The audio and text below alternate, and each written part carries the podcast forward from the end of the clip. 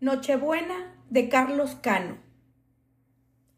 Próximo el año a morir.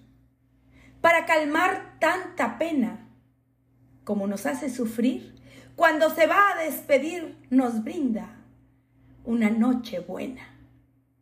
Siempre, en sus contados días, siembra lutos y agonías, haciendo del mal derroche. Y solamente una noche le ofrece al alma alegrías. Entre el continuo vaivén de esa noche, seres cien entonan alegres cantos. Y en la misma noche, ¿cuántos, cuántos suspiran también? Para el que junto al hogar ve la noche resbalar entre sus seres queridos, que alegres son los sonidos del cántico familiar. Para la madre, que en tanto al hijo que era su encanto, ve morir muerta de pena. Qué triste resuena el canto, el canto de Nochebuena. El marinero al surcar esa noche el ancho mar, fijo en Dios el pensamiento, sueña que repite el viento los cánticos del hogar. El soldado que alardea de valiente en la pelea, siente que el dolor le embarga y su nochebuena amarga el recuerdo de su aldea. Mas, dando a su alma reposo, alzan un himno armonioso en esa noche al Señor.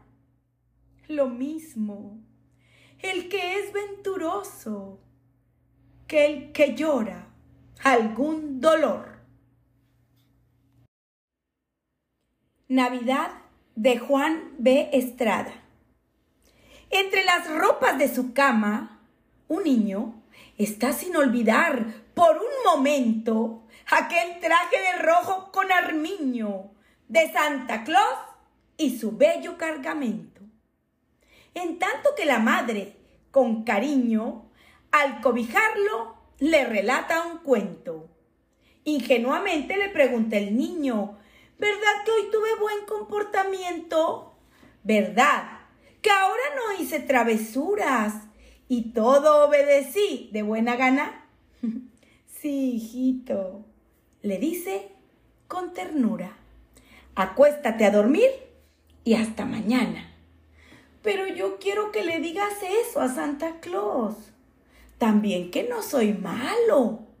Pues no cojo al perrito del pescuezo, ni de la cola a mi gatito jalo. Ah, y dile también cuando lo veas que soy de los primeros en la clase y que hago todo el tiempo mis tareas.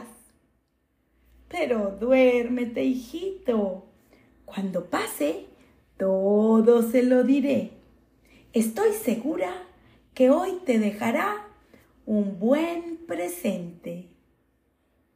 Y al tapar al pequeño con ternura, le besó las mejillas y la frente.